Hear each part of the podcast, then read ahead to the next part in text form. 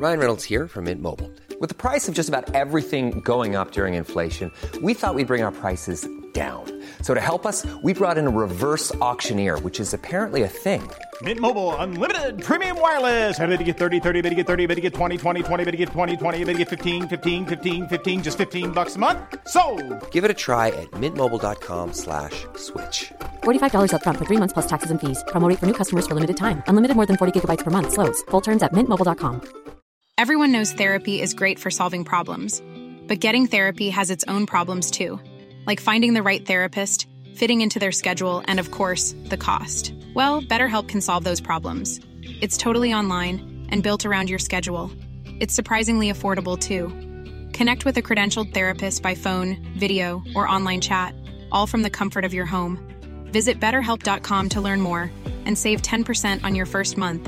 That's BetterHelp H E L P. Many of us have those stubborn pounds that seem impossible to lose, no matter how good we eat or how hard we work out. My solution is PlushCare. PlushCare is a leading telehealth provider with doctors who are there for you day and night to partner with you in your weight loss journey. They can prescribe FDA-approved weight loss medications like Wagovi and Zepbound for those who qualify. Plus, they accept most insurance plans. To get started, visit plushcare.com slash weight loss. That's plushcare.com slash weight loss. Hoy voy a resumir el mejor libro de inversión que se haya escrito, llamado El inversor inteligente, de Benjamin Graham. Es un libro tan bueno que el mismísimo Warren Buffett le escribió el prefacio. Warren dijo que leyó por primera vez la primera edición del libro en el año 1950. En aquel entonces, Warren tenía solo 19 años y pensó que era el mejor libro sobre inversiones, incluso todavía hoy piensa lo mismo.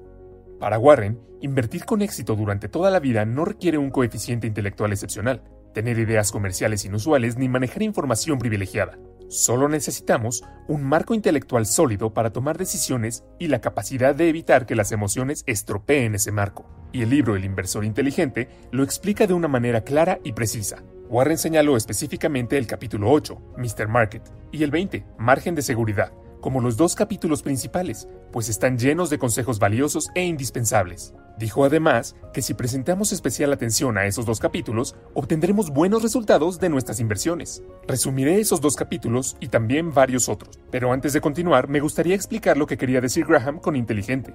Si crees que tiene algo que ver con el coeficiente intelectual, estás equivocado. Ser un inversor inteligente simplemente significa ser paciente, disciplinado y abierto para aprender. También se trata de ser capaces de aprovechar nuestras emociones y pensar por nosotros mismos. Este tipo de inteligencia, explica Graham, es un rasgo que tiene que ver más con el carácter que con el cerebro. Existe evidencia de que un alto coeficiente intelectual y educación no son suficientes para que un inversor sea inteligente. En el libro, Graham habla sobre Isaac Newton y cómo este fracasó miserablemente como inversionista a pesar de su inteligencia y alto coeficiente intelectual. En el año 1998, Long Term Capital Management, un fondo de cobertura dirigido por un ejército de matemáticos, informáticos y dos economistas ganadores del premio Nobel, perdieron más de 2 mil millones de dólares en cuestión de semanas, en una gran apuesta. Cuando resumí el libro de James Rickards llamado Camino a la Ruina, hablé brevemente sobre Long Term Capital Management y cómo iban a causar una crisis mundial en 1998. Si no has visto ese video, te recomiendo que lo veas. Es así como incluso economistas ganadores del premio Nobel pueden fracasar miserablemente en una inversión. Graham dice que la mayoría de las veces, las personas que no lograron invertir no es porque sean estúpidas, es porque no han desarrollado la disciplina emocional que requiere una inversión exitosa. Así que espero que ahora estés convencido de que el mundo de las inversiones no tiene nada que ver con ser inteligente. Por otro lado, hay que resaltar que el entusiasmo, al contrario de lo que se podría pensar, no es un buen aliado durante una inversión. Graham siempre dice que si bien el entusiasmo puede ser necesario para grandes logros en otros ámbitos, en el mundo de las inversiones puede conducir al desastre. El principal problema del inversor, e incluso su peor enemigo, es el entusiasmo. Capítulo 1. La diferencia entre inversión y especulación. Especular no es poco ético. Lo importante es que mantengamos las actividades de inversión y especulación totalmente separadas. Si hay algo peligroso, es pensar que estamos invirtiendo cuando en realidad estamos especulando. Graham nos aconseja limitar nuestra asignación a nuestra posición de especulación, también conocida como cuenta de Mad Money, a no más del 10% de los fondos de inversión. Nunca mezclar el dinero en nuestra cuenta especulativa con lo que está en nuestras cuentas de inversión. No permitas que el pensamiento especulativo se extienda a las actividades de inversión. Debemos saber la diferencia entre invertir y especular. Invertir es una operación que, tras un análisis exhaustivo, promete seguridad del capital y un rendimiento adecuado. Las operaciones que no cumplen con estos requisitos son simplemente especulaciones. Capítulo 2. ¿Qué podemos hacer para enfrentar la inflación? Me encanta la cita de Henry Youngman sobre la inflación. Los estadounidenses se están fortaleciendo. Hace 20 años se necesitaba hasta dos personas para llevar 10 dólares en alimentos. Hoy, un niño de 5 años puede hacerlo. Los inversores a menudo pasan por alto la importancia de comprender la inflación. Los psicólogos llaman a esto ilusión monetaria. Por ejemplo, si recibimos un aumento salarial del 2% en un año cuando la inflación es del 4%, sin duda nos sentiremos mejor que si tomamos un recorte salarial del 2% durante un año cuando la inflación es cero. Ambos escenarios nos dejan en una posición prácticamente idéntica, pero nos sentimos mejor en el primer escenario. Es necesario medir el éxito de una inversión no solo por lo que se gana, sino por cuánto mantiene después de la inflación. La inflación no va a desaparecer y siempre debe tenerse en cuenta en un análisis. Tradicionalmente, las acciones pueden resistir a la inflación mejor que los bonos, lo que lleva a muchos a creer que solo deberían invertir en acciones, pero en realidad nada es completamente seguro cuando se trata de invertir. Todo fluctúa y es imposible predecir completamente el futuro. Por lo tanto, diversificar tu portafolio de inversión es siempre una mejor opción que depender de un solo tipo de acciones o bonos. El autor recomienda dos opciones para protegerse de la inflación. La primera son los fideicomisos de inversión inmobiliaria. Estas compañías poseen propiedades, cobran rentas y hacen un gran trabajo al soportar la inflación. La otra opción son los bonos de gobierno que se escalan automáticamente con la inflación. Recuerda, el inversor inteligente se diversifica. Capítulo 3.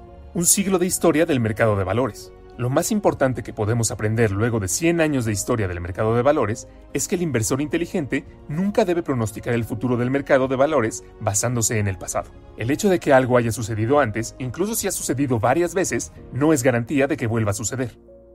El mercado de valores no subirá indefinidamente. Siempre debemos tener cuidado y tener en cuenta de que cuando los precios de las acciones suben, se vuelve más riesgoso, no menos. Graham hace tres preguntas simples. ¿Por qué los rendimientos futuros de las acciones deben ser siempre los mismos que sus rendimientos pasados? Si cada inversionista llega a creer que las acciones están garantizadas para ganar dinero a largo plazo, ¿el mercado no terminará siendo demasiado caro? Y una vez que eso suceda, ¿cómo pueden ser posibles los rendimientos futuros? Capítulo 4. Inversor pasivo y activo. Graham divide a los inversores en dos categorías, pasivos y activos.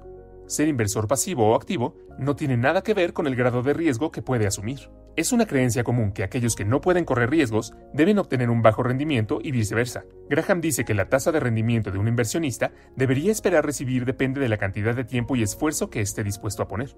Otro concepto erróneo común es que su edad debe determinar la cantidad de riesgo que puede correr. Hoy, si visitas a un consultor de inversiones, probablemente te preguntará tu edad y te recomendará construir tu cartera de acuerdo con eso. Por ejemplo, si tienes 25 años, se te recomendará colocar un 25% en bonos y un 75% en acciones porque eres joven y puedes resistir la volatilidad de los mercados de valores. Por otro lado, si eres viejo, se te recomendará que pongas la mayoría de tus inversiones en bonos, ya que son menos volátiles y menos riesgosos. Graham dice que este enfoque es completamente incorrecto y que tu edad no debe determinar la cantidad de riesgo que debes asumir. Para determinar la cantidad de riesgo que puedes asumir, haz las siguientes preguntas. ¿Eres soltero o casado? ¿Tendrás hijos? ¿Heredarás dinero o terminarás siendo financieramente responsable por el envejecimiento de tus padres? Si trabajas por cuenta propia, ¿cuánto tiempo tienden a sobrevivir las empresas similares a la tuya? ¿Qué factores podrían dañar tu carrera? Dado tu salario y tus necesidades de gasto, ¿cuánto dinero puedes permitirte perder en tus inversiones? Para cada tipo de inversionista, Graham proporciona pautas claras para crear una cartera. Para eso, recomendaría revisar el libro, porque cada uno de ellos daría para un video entero aparte. Capítulo 8. Volatilidad bursátil y Mr. Market. Imagina que tú y yo poseemos acciones en un negocio privado que nos costó mil euros.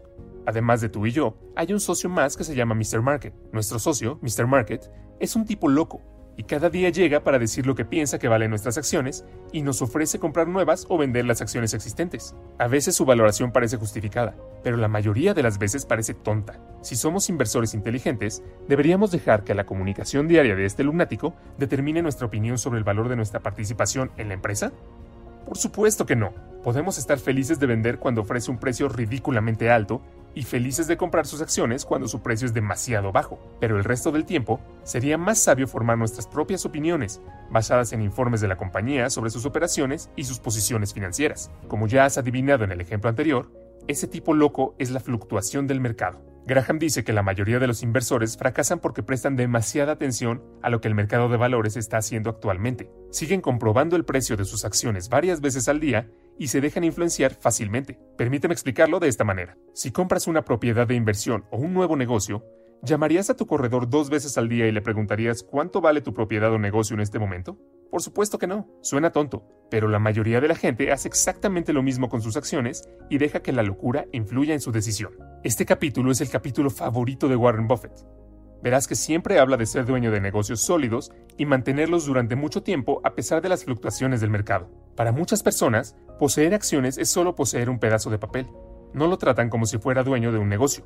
Cuando compras acciones de una empresa, en realidad posees una parte de esa empresa. Tú te conviertes en propietario y todos, incluido el CEO, trabajan para ti. Por lo tanto, debes tomarlo como tu negocio y no dejar que un tipo loco influya en tu decisión. La mejor estrategia para el inversor inteligente es contribuir automáticamente con una parte de forma constante, independientemente de la fluctuación del mercado. Esto se conoce como promedio del costo en dólares.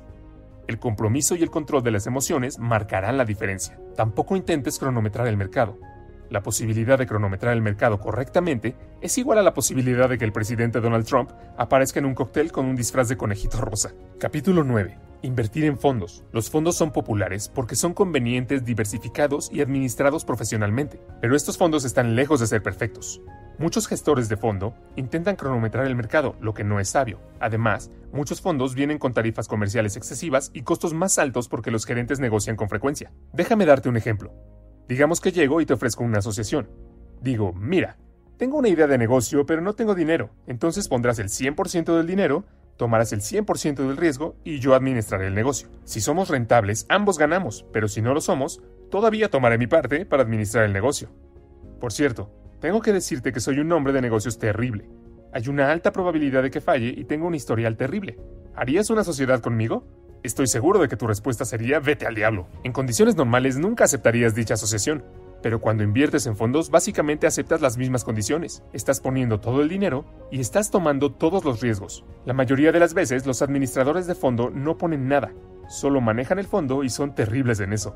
Solo tienen un trabajo y no pueden hacerlo. La mayoría de las veces los fondos administrados ni siquiera pueden vencer a los fondos de índice pasivo. Piensas que son profesionales y saben qué acciones elegir pero en realidad no lo hacen. Si solo inviertes en un fondo de índice pasivo, lo superarás. Ocasionalmente, los administradores de fondos tienen la razón y toman la porción de las ganancias, pero la mayoría de las veces están equivocados y pierden dinero, pero aún así toman sus ganancias como honorarios de administración, costos comerciales, etc. En 1973, el profesor de la Universidad de Princeton, Burton Malkiel, afirmó en su libro más vendido que un mono con los ojos vendados que lanza dardos a las páginas financieras de un periódico podría seleccionar una cartera que funcionaría tan bien como una cuidadosamente seleccionada por expertos. Burton estaba equivocado.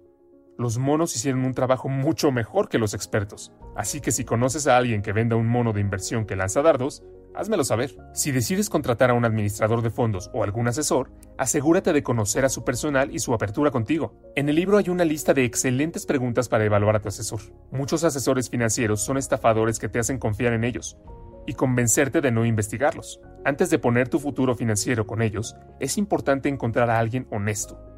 Ronald Reagan solía decir confía, luego verifica. Siempre haz tu debida diligencia y asegúrate de que tu asesor realmente sepa lo que hace sobre los verdaderos fundamentos de la inversión y que tenga una cantidad satisfactoria de años en el juego.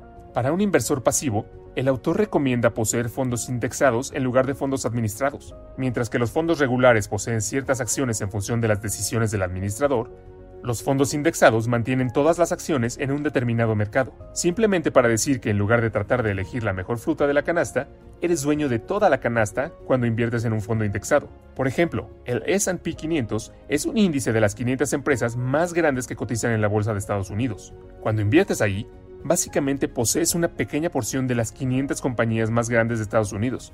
Los fondos indexados tienen tarifas extremadamente bajas. Funcionan bien si los sostienes durante un largo periodo de tiempo. El único problema es que este tipo de fondos de índice pasivo no son atractivos. No puedes presumir de cómo elegiste el próximo gran stock en la fiesta de barbacoa de tu amigo.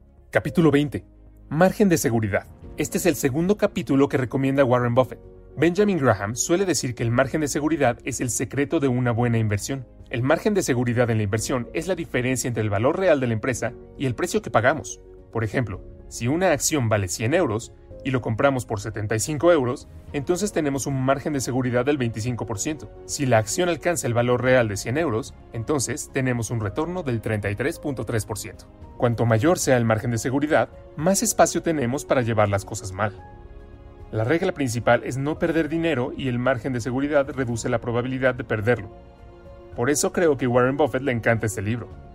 Buffett tiene dos reglas cuando se trata de invertir. Regla número uno, no perder dinero.